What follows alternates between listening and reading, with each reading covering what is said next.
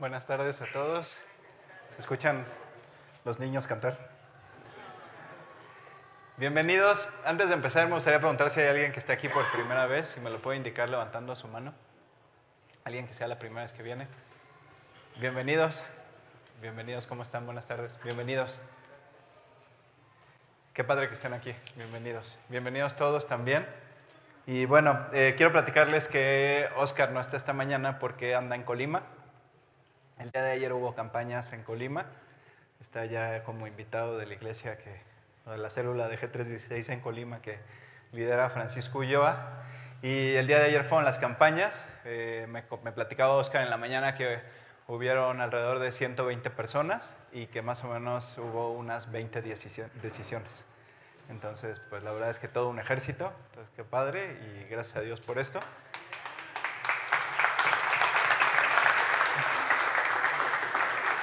Y Oscar ya estará aquí el próximo domingo. Estamos, eh, iniciamos desde la semana pasada con una serie de cuatro domingos que, que se llama Jesús. Por eso aquí dice Jesús. Quiero recordarles que, eh, bueno, nosotros, si, no es la primera vez que vienes, y si es la primera vez que vienes, quiero platicarte que aquí no utilizamos ningún tipo de simbolismo.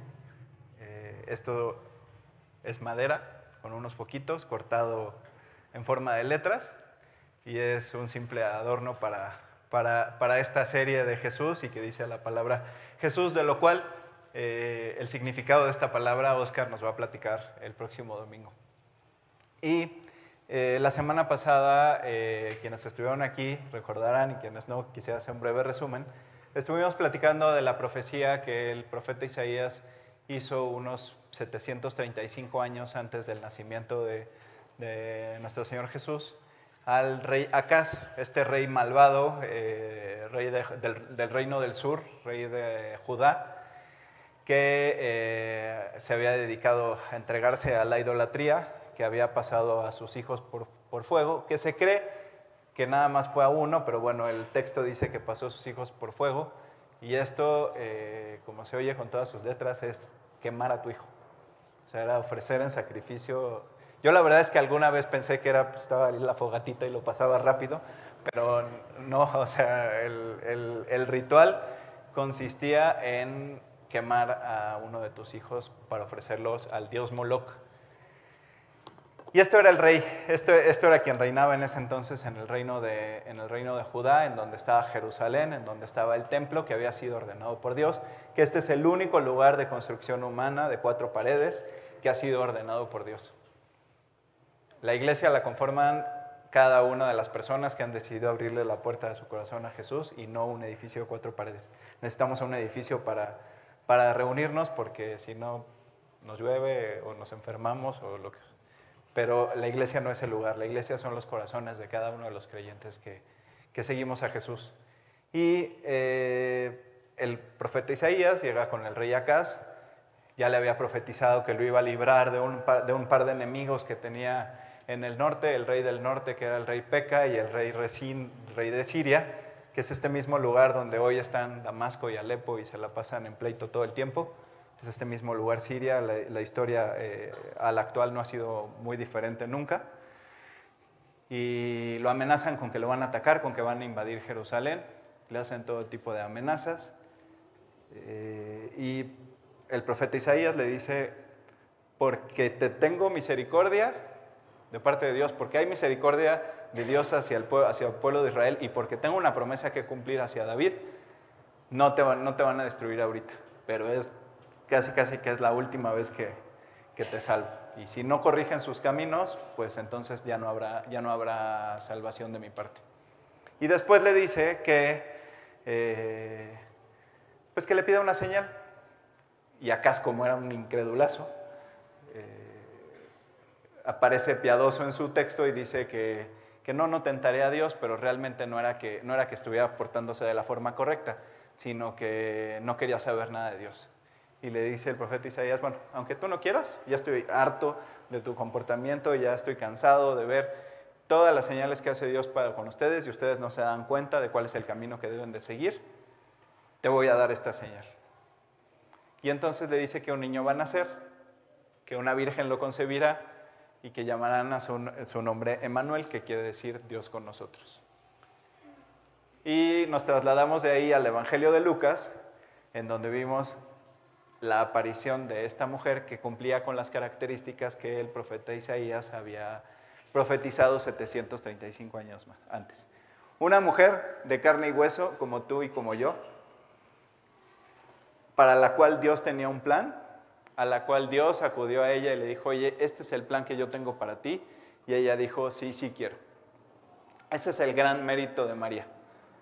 Cumplía con las características de ser una mujer que estaba desposada, que quiere decir eh, comprometida, casada, pero sin vivir con su, con su marido todavía, lo cual quiere decir que todavía no tenía ningún tipo de, de relación o de consumación del matrimonio y que cumplía con las características de, la Virgen que el profeta Isaías había dicho que sería la persona utilizada para, para el nacimiento de nuestro Señor Jesús. Y además de ello, María venía de la línea real, era descendiente directa del rey David, por el lado, de, el lado no de la realeza. Por eso el Evangelio de Lucas exalta la figura humana de nuestro Señor Jesús y nos cuenta la genealogía de María, que viene desde Natán, que Natán fue un hijo del rey David, hermano del rey Salomón. Y era hermano hermano porque el rey David tuvo varias esposas, pero tanto Salomón como Natán eran hijos de Betsabé, ambos. Entonces eran hermanos hermanos. Y José, el padre de, terrenal de nuestro Señor Jesús, venía de la línea del rey Salomón. ¿Qué quiere decir esto? Que si el reino de Judá nunca se hubiera roto y nunca hubiera dejado de haber, alguien que se sentara en el trono de David, José hubiera sido rey de Israel en ese momento. Pero como se había roto la línea real y no había rey en Israel, pues casi nadie conocía a José. Mi José era un carpintero o un artesano, eran pobres, pero eso no les quitaba eh, de dónde venían. Eran primos muy, muy, muy, muy, muy, muy lejanos, o sea, ya no había ningún problema para que tampoco piensen, piensen nada equivocado, ya eh, no, no había ningún problema de que fueran familia. Y de ahí nació nuestro Señor Jesús y veíamos la semana pasada que como no había lugar para ellos en el mesón, como en las vidas de cada uno de nosotros nunca hay lugar para Dios, pues ese día tampoco hubo lugar para Dios en, en Belén. Y nuestro Señor Jesús nació en un establo, nació en un pesebre, que fue el mejor lugar que pudieron encontrar para que naciera. Y el ángel que había anunciado a María el nacimiento de nuestro Señor Jesús va con unos pastores que estaban por la zona y les dice, gloria a Dios en las alturas y en la tierra paz. Y veamos que qué es que haya en la tierra paz. Pues en la tierra paz, en el corazón de todos los que le hemos invitado a vivir a nuestro corazón. Y esto te lo quiero confirmar con el Evangelio de Juan, en el capítulo 16, versículo 33, les dijo Jesús a sus discípulos, estas cosas os he hablado para que en mí tengáis paz. En el mundo tendréis aflicción, pero confiad, yo he vencido al mundo. Entonces, pues cuando yo te digo que en la tierra paz me vas a decir, claro que no, pues ve allá afuera, nada más sale allá afuera o prende las noticias, eh, abre Twitter. Pues quiero decirte que sí, sí, sí hay paz y era lo que veíamos la semana pasada, hay paz en mi corazón desde el día que yo le invité a vivir. Eh, desde aquel 17 de julio del año 2006, eh, las cosas han sido diferentes en mi vida. Cuando no hay paz ha sido porque o, o dejé de obedecer, o dejé de leer como debía, o dejé de orar como debía, y es cuando deja de haber paz. Pero si tú te mantienes firme en tu relación con Cristo, la paz de la que habló el ángel ese día y la paz de la que habló nuestro Señor Jesús está en el corazón de cada uno de, los creyentes.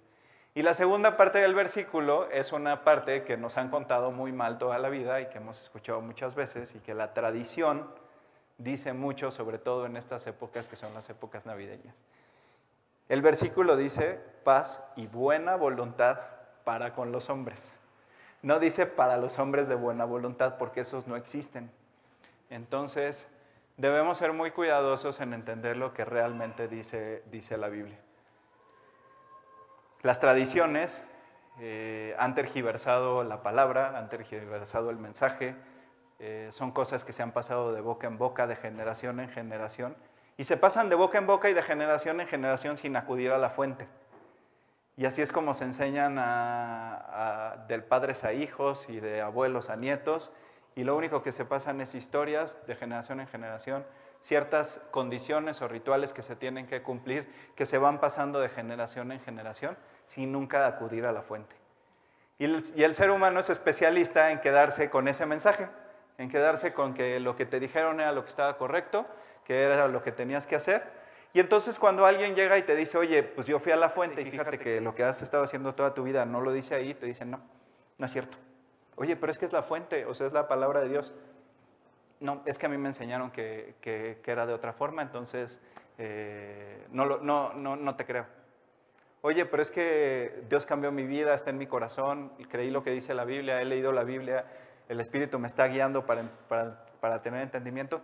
Sí, pero fíjate que mi mamá dice que, no debo dejar de hacer esto. O mi abuelita decía que las cosas eran de esta forma. Y así nos aferramos a las tradiciones mucho más que a, mucho más que a lo que podría decir la verdad o la, misma Biblia. Eh, en tiempos de Jesús esto no era diferente. Eh, había tal aferramiento a las tradiciones y a lo estricto de cumplir con ciertos rituales y condiciones, que incluso Jesús en los evangelios le reprocha al pueblo judío y a los fariseos, que les dice, oye, tú, tu papá se puede estar muriendo de hambre, pero si tú dices que, lo que, el poco dinero que tienes era para ir a dar ofrenda, no importa si tu papá se muere de hambre, tú vas y das tu ofrenda en lugar de ayudar a tu papá. ¿Por qué? Porque la tradición y en la escuela te enseñaron que no podías dejar de dar tu ofrenda. Pero no importa si, si los únicos centavos que tenías pudieran haber ayudado a tu papá, tú decides que es para lo que te dijeron que era. También le reprocha a nuestro Señor Jesús que eh, se aferraban a las tradiciones diciendo que antes que comer, se tenían que lavar las manos muchísimas veces para que estuvieran limpias y entonces le dicen a, a Jesús que por qué sus discípulos no se lavan las manos. Y entonces Jesús les dice, es que ustedes lo único que están haciendo es aferrarse a las tradiciones. Porque no importa que no te laves las manos para comer, esto no quiere decir que no te las vayas a lavar. Porque hoy en día hay mucha contaminación. Eh, no importa lo que entra a la boca, porque lo, que entra a la boca se va a la letrina. Lo importante es lo que sale de la boca del hombre, porque eso es lo que viene del corazón. Y entonces ellos estaban más preocupados por cumplir con la tradición de llegar totalmente pulcros y limpios por fuera, en cuanto a la limpieza física y la limpieza de las ropas, que en cuanto a la limpieza espiritual. Y esto se los dice el profeta Isaías en el capítulo 29, en el versículo 13 700, más de 700 años antes, y, muchos de los profetas fue el reproche que constantemente le hacían al pueblo de Israel. Dice, dice pues el Señor, porque este pueblo se acerca a mí con su boca y con sus labios me honra, pero su corazón está lejos de mí, y su temor de mí no es más que un mandamiento de hombres que les ha sido enseñado. Y entonces en el corazón de los hombres no existe temor a Dios, sino simplemente temor a, las a cumplir con las tradiciones, a cumplir con ciertos rituales y agradar a todo mundo, excepto a nuestro Señor Jesús. Las tradiciones eh, nos enseñan que la Navidad se celebra el 25 de diciembre. Y la Navidad se celebra el 25 de diciembre, y lo platicamos la semana pasada. No voy a entrar en detalle en eso porque alguien en el transcurso de la historia se le ocurrió que ese era el día que se debía de celebrar, por X o Y razones. Pero la Biblia eh, dice, nos deja ver que es muy complicado que se hubiera podido haber celebrado, celebrado en diciembre. En pleno desierto, en la noche, un niño en un pesebre no hubiera, no hubiera resistido.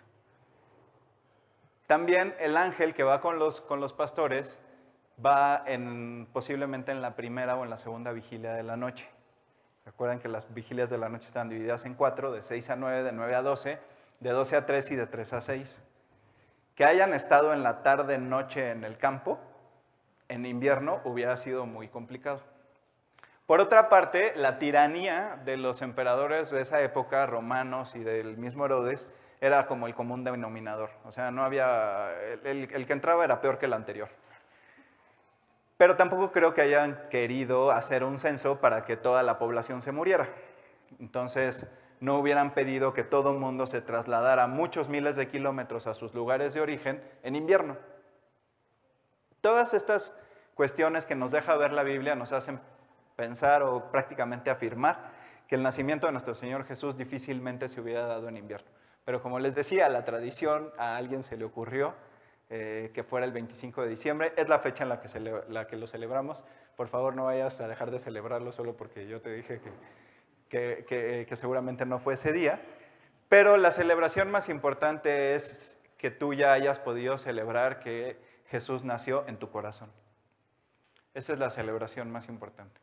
Jesús vino a nacer físicamente para crecer, después ir a la cruz, morir por ti y por mí, y que tú le invites a vivir a tu corazón y él pueda nacer en ese lugar. Ese es el nacimiento más importante, ese es el propósito de Jesús con su venida, con su venida a esta tierra. Las tradiciones, eh, pues también nos han enseñado ciertas cosas que utilizamos en esta, eh, en esta época. Y como lo veíamos en el video, pues vimos la representación del pesebre, de, de los padres de nuestro Señor Jesús y todo lo que es Dios.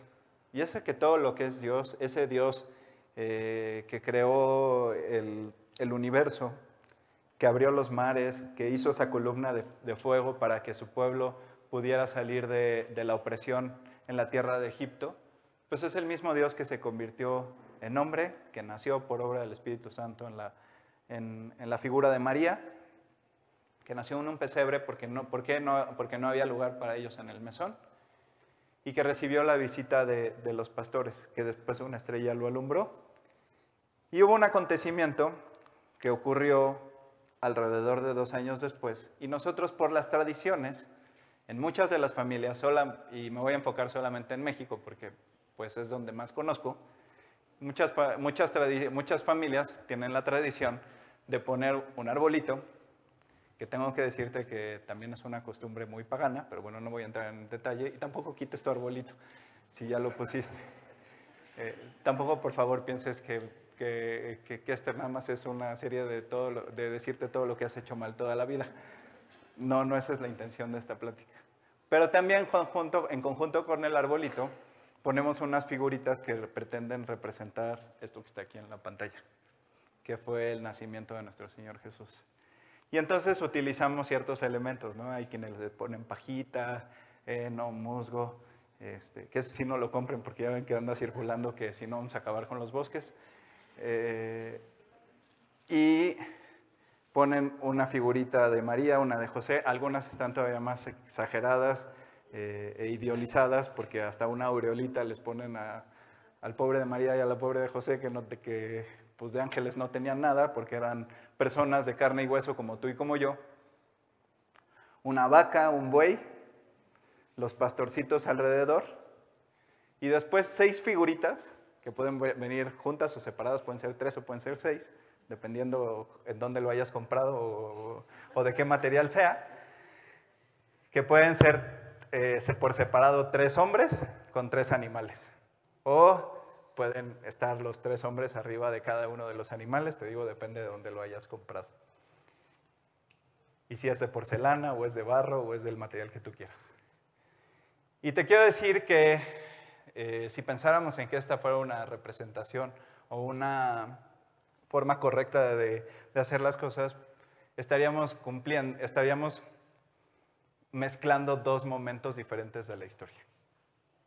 ¿Por qué? Porque efectivamente el Evangelio de Lucas relata la visita de los pastores al niño Jesús cuando eh, nació y estaba en el pesebre.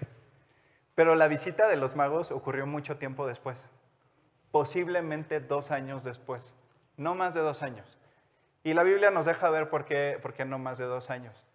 Porque vamos a entrar ahorita en detalle, pero cuando Herodes se ve burlado y quiere matar a todos los niños, había inquirido con estos magos de Oriente cuál era el tiempo en el que habían ellos estado estudiando la, estrella que habían visto y cuál era el tiempo que habían estado ellos viajando. Y por eso da la orden que en Belén se maten a todos los niños menores de dos años. Entonces, si, si, si él hubiera inquirido que el tiempo en el que habían estado estudiando la estrella y el tiempo que les había tomado el viaje era de seis meses, pues entonces hubiera mandado matar a todos los niños menores de seis meses. Por esto sabemos que eh, para, el tiempo de la visita de los magos, nuestro Señor Jesús tenía cerca de dos años.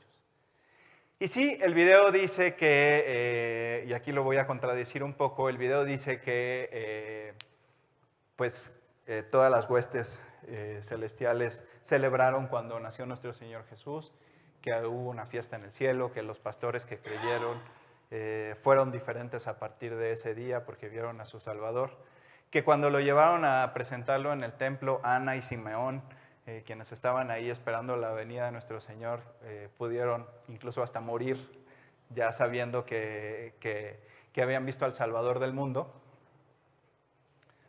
Pues todo Jerusalén no estaba ni enterado de que el Dios de Israel estaba en forma física como un bebé viviendo en Belén estaba pasando pero desapercibido por completo.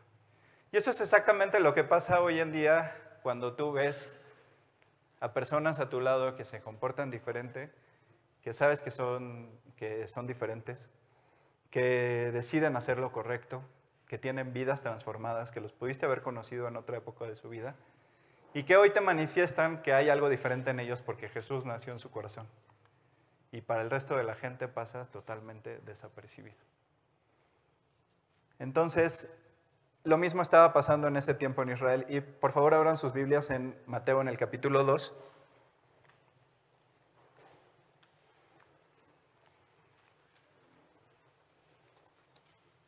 Y el versículo 1 dice, cuando Jesús nació en Belén de Judea, en días del rey Herodes, vinieron del oriente a Jerusalén unos magos. Quiero decirte varias cosas. No dice reyes. No dice cuántos eran. No dice en, qué venían. La historia que nos han contado de que uno era de raza negra, el otro era piñonado y el otro güero, y que venían en un caballo, en un camello y en un elefante, es una tergiversación del relato a lo largo de la historia y algo que en algún momento de la historia se implementó como una tradición y que Marco Polo se dedicó a esparcir por todo el mundo. Esto no lo dice la palabra de Dios.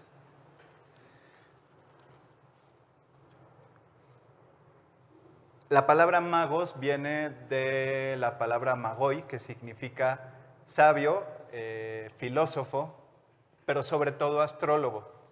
Esto quiere decir que estos, estos cuates se dedicaban a estudiar las estrellas. Y Dios es increíble porque la forma en la cual decide acercarse a cada uno de nosotros es en la forma en la que nosotros eh, más nos vamos a sentir identificados. ¿Y a qué me refiero? Los pastores eran parte del pueblo judío.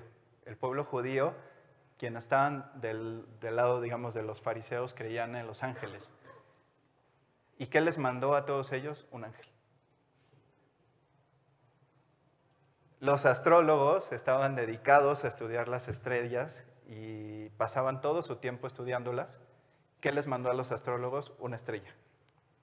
Entonces, Dios siempre manda lo que tú estás necesitando para tu vida, no lo que tú crees que necesitas, sino que Dios siempre manda lo que, tú, lo que, Él sabe que tú necesitas para tu vida para guiarte y para llevarte al cumplimiento de su plan. Versículo 2 dice, diciendo, ¿dónde está el rey de los judíos que ha nacido? Porque su estrella hemos visto en el oriente y venimos a adorarle.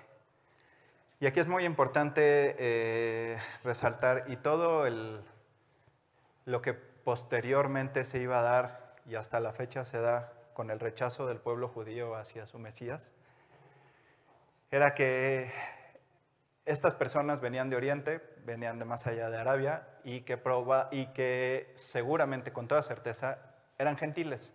¿Qué quiere decir que eran gentiles? Pues que no eran parte del pueblo judío. Y entonces Dios nos deja ver en los evangelios que, que a quien primero la intención fue de llevarle el evangelio era a su pueblo, al pueblo judío, pero que esto no era exclusivo del pueblo judío, que Dios acepta a todos aquellos que se quieran acercar a Él No importa de qué religión, de qué país, de qué cultura seas, tú puedes acercarte a la presencia de Dios a través de nuestro Señor Jesús. Oyendo esto, el rey Herodes se turbó y toda Jerusalén con él.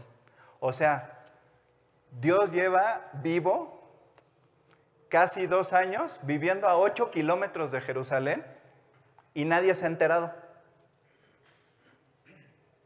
Y entonces cuando llegan y le dicen a Herodes que el rey de los judíos ha nacido, pues el rey de Herodes se pone como loco porque eh, llevaba 35 años en el, en, el, en el trono, era muy inseguro y aunque su reinado había sido relativamente exitoso, pues no quería que pensar que alguien pudiera llegar y derrocarlo y quitarle, y quitarle el trono. Y se turba toda Jerusalén con él, o sea, los judíos también. Y entonces, en lugar de pensar en una esperanza, comparten eh, el sentir con el rey Herodes, que además el rey Herodes era descendiente de uno de los peores enemigos del, reino de Israel. El rey, el rey Herodes era edomita. Entonces, te está gobernando tu peor enemigo. Te tienen la opresión.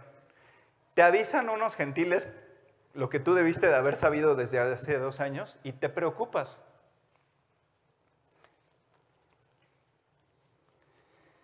Versículo 4 dice, y convocado todos los principales sacerdotes y los escribas del pueblo, les preguntó dónde había de nacer el Cristo. Ellos le dijeron, en Belén de Judea, porque así está escrito por el profeta. Y tú, Belén de la tierra de Judá, no eres más pequeña entre los príncipes de Judá, porque de ti saldrá un guiador que apacentará a mi pueblo Israel. Entonces, Herodes se apura manda llamar a los, a los, este, a los sacerdotes y les dice, oye, estos cuates dicen que el Mesías ya nació, investigate, tráete tus libros, ah, eh, revisa en las profecías cuándo tenía que nacer y estos ahí van. En lugar de tomar una reacción diferente y decir, si es cierto lo que estos cuates dicen, el Mesías ya nació. Pero lo único que estaba esperando el pueblo judío, porque entendió solamente la segunda parte del mensaje a lo largo de toda su historia, y siempre que tú ves las profecías con respecto a nuestro Señor Jesús, habla de dos momentos de su venida. Su primer venida en la que iba a venir a salvar al mundo y su segunda venida en la que iba a reinar en el mundo. Y entonces estos cuates nada más estaban esperando a que naciera el heredero de David, que se sentara en el, trono. Supuestamente querían que ya llegara alguien que los liberara de la opresión y que lo sacara de pobres y que todo fuera miel sobre hojuelas. Y entonces ahí van estos cuates a decirle a Herodes, si ya nació, tuvo que haber nacido en, en, Belén de Judea. Y te demuestra el tipo de conocimiento que tenían de la palabra, a pesar de decir que eran estudiosos de la, de la, de la palabra. Y todos, antes de llegar a la Biblia y antes de llegar a Jesús, por los relatos que nos han contado o por haber asistido a ciertas reuniones este, eh, alguna vez, creemos que conocemos a Dios y que creemos que conocemos la Biblia. Ellos incluso se creían tan conocedores de la Biblia que se atrevieron a decir con toda seguridad a Nicodemo que escudriñara las escrituras porque de Galilea nunca se había levantado un profeta, siendo que Jonás era Galileo. Entonces, es el argumento utilizado hoy por todo el mundo. Cuando tú llegas y le dices, ¿has leído la Biblia? Sí, sí, la he leído. Este, ¿Qué, libros has leído? Luego hasta una, en una feria de libros dijeron que la Biblia. Y todo el mundo cree tener cierto conocimiento de la palabra de Dios, pero el conocimiento es muy ligero, tergiversado y transmitido de generación en generación y de boca en boca. Entonces Herodes, llamando en secreto a los magos, indagó de ellos diligentemente el tiempo de la aparición de la estrella. Aquí hace una confirmación, se sentó con ellos y le dijo, oye, ¿hace cuánto? Ah, pues fíjate que la vimos en el, en el, oriente, eh, nos llamó la atención, estudiamos la Biblia, este, deben de haber tenido conocimiento de las profecías, puesto que el tiempo de las semanas profetizadas por Daniel estaba por cumplirse.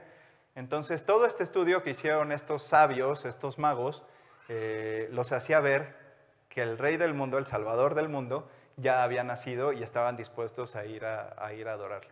y estaban estudiando de forma correcta la astrología, porque no tiene nada de malo, que, no tiene nada de malo estudiar astrología. Eh, lo malo es todo lo que se ha derivado de ello a lo largo de toda la historia.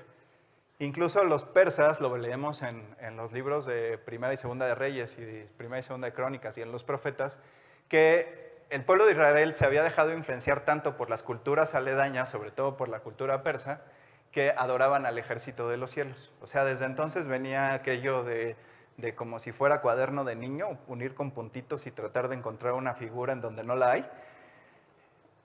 Eso eh, viene desde entonces. No sé, hace varios años todavía estábamos en el, en el Marriott, Carlos Chavarría, que es el pastor de Costa Rica, dio una predicación aquí padrísima, está en la página si luego la quieren buscar, en el que decía, él nos decía que antes del diluvio la, la atmósfera era diferente a como es ahora y eh, hacía un efecto de lupa en el cual se podía ver de otra forma el cielo.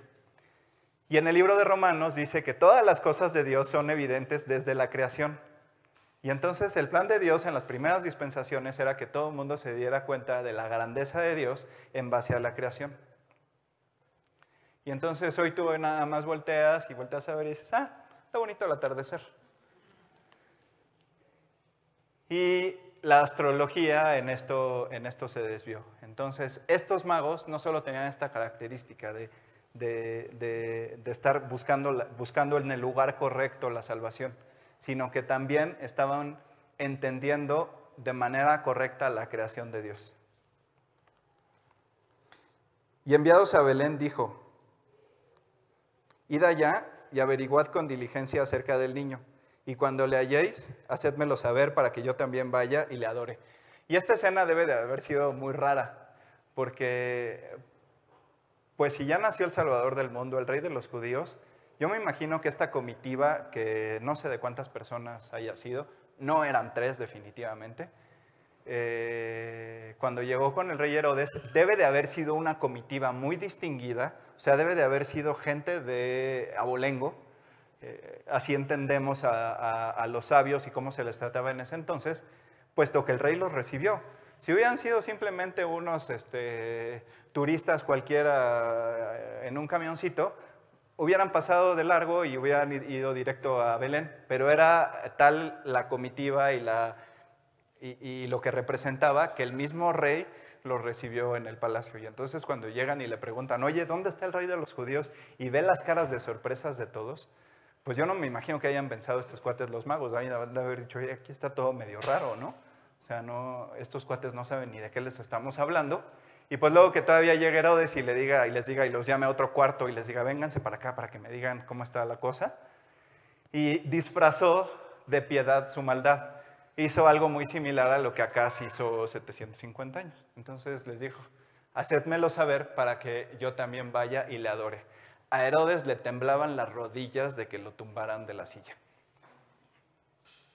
No tenía ningún tipo de buena intención, pero quiso engañarlos diciendo que eh, le dijeran en dónde estaba para que él también pudiera ir y adorar. Ellos habiendo oído al rey, se fueron y aquí la estrella que habían visto en el oriente iba delante de ellos hasta que llegando se detuvo sobre donde estaba el niño. Y es posible que en ese ratito entre que llegaron a Jerusalén y estuvieron con Herodes y todo, a lo mejor la estrella no estuvo presente. Sin embargo, la estrella vuelve a estar presente, los magos la vuelven a identificar, em, continúan su camino, son ocho kilómetros de Jerusalén a Belén y llegan a donde está el niño. Y al ver la estrella se regocijaron con muy grande gozo. Y al entrar en la casa vieron al niño con su madre María y postrándose lo adoraron. Y abrieron sus tesoros, le ofrecieron presentes, oro, incienso y mirra. Y aquí es el único lugar en el, de la historia en el cual sí tenemos una referencia numérica, que son los tres presentes que le ofrecieron a nuestro Señor Jesús. Pero estos tres presentes no es que hayan venido tres personas, sino que los tres presentes tienen un significado muy especial. Y estos mismos tres presentes tienen el mismo significado que tuvo cuando nuestro Señor Jesús le preguntó a Pedro, ¿y tú quién dices? ¿Y ustedes quién dicen que soy? Y Pedro le dijo, tú eres el Cristo, el Hijo de Dios. Este, estos tres presentes tienen exactamente ese mismo reconocimiento hacia la figura de nuestro Señor Jesús. El oro significa realeza. Le ofrecen oro porque lo, están eh, reconociendo como el rey que había de reinar en sus corazones.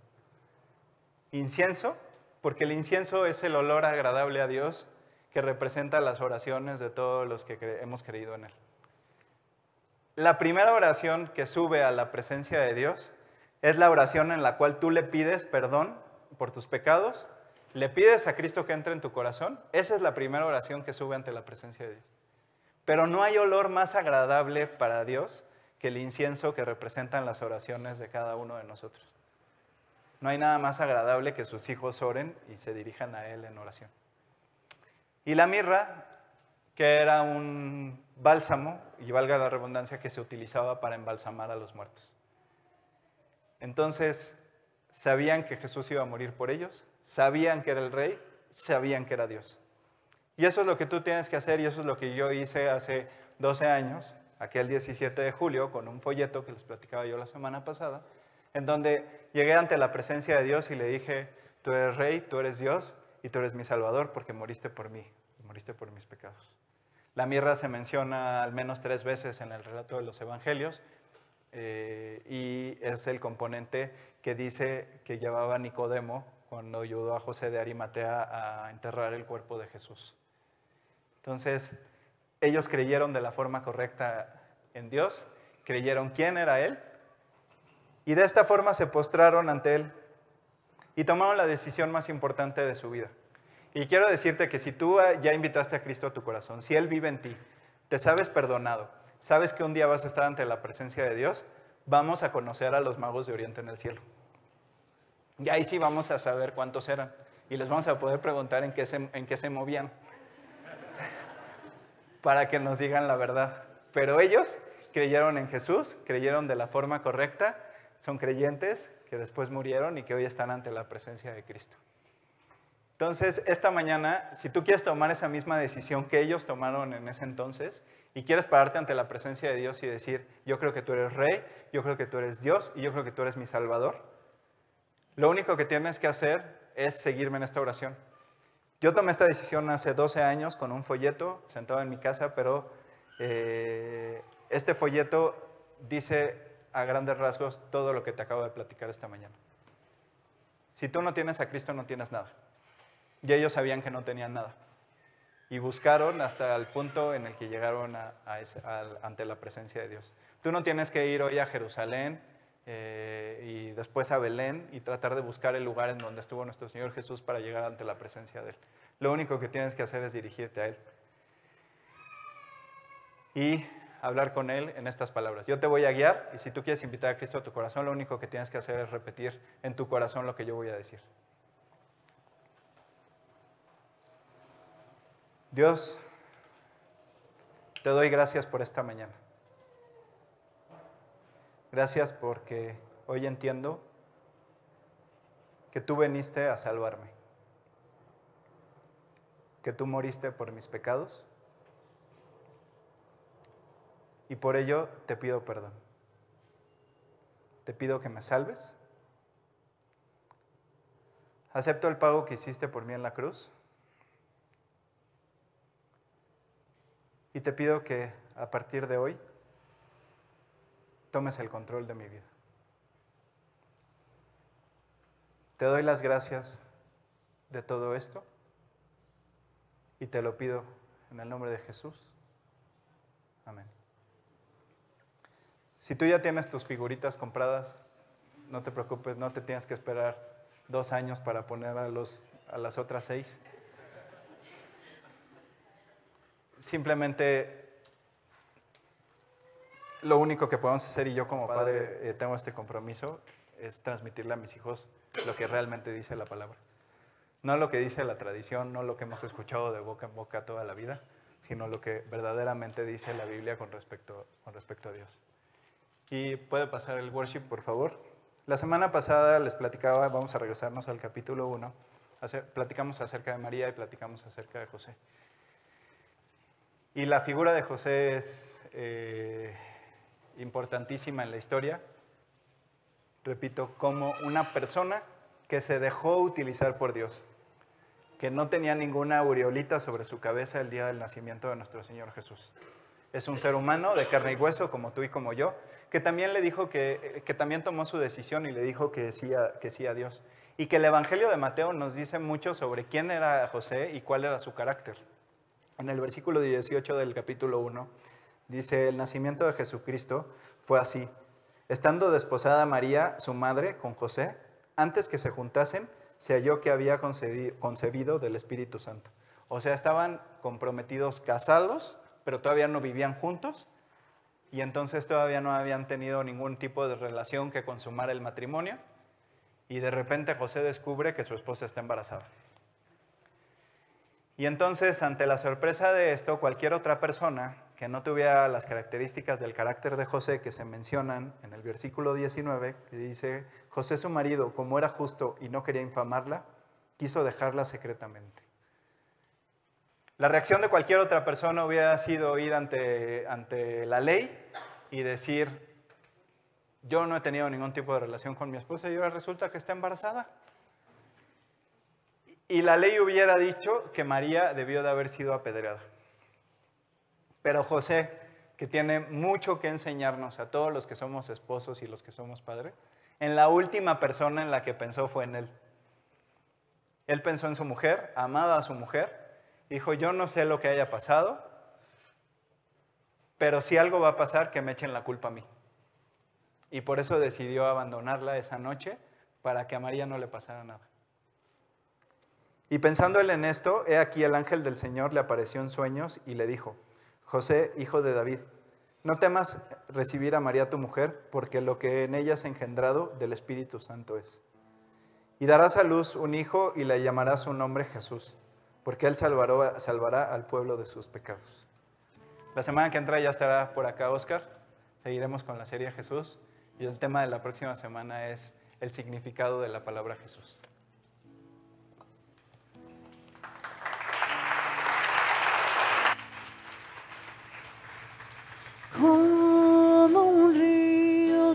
Gracia fluye en mi ser. Sobreabunda tu amor inundándome. Gracias Cristo.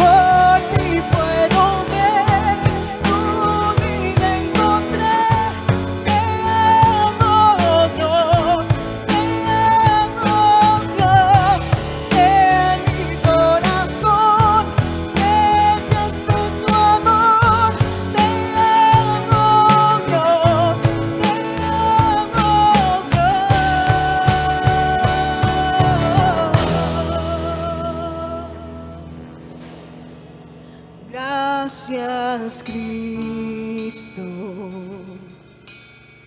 libertador,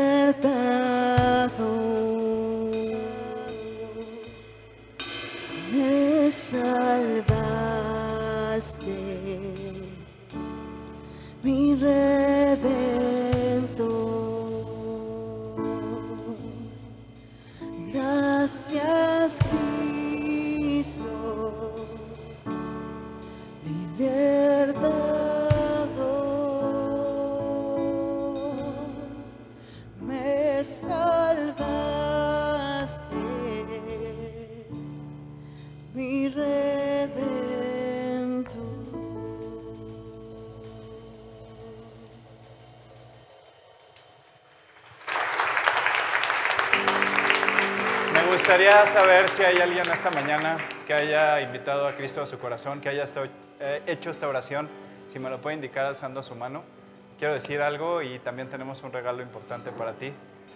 ¿Alguien esta mañana que haya hecho la oración? ¿Ya todos? Hola. Ok, ¿cuál es tu nombre? Dios te bendiga, Carolina. ¿En dónde está Cristo? Gracias a Dios. ¿Alguien más?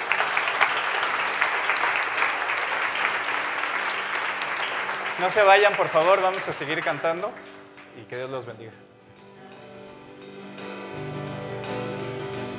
¿Quién soy yo para que el gran rey me acepte así? Me encontró en mi perdición su amor por mí, oh su amor por mí. Libre soy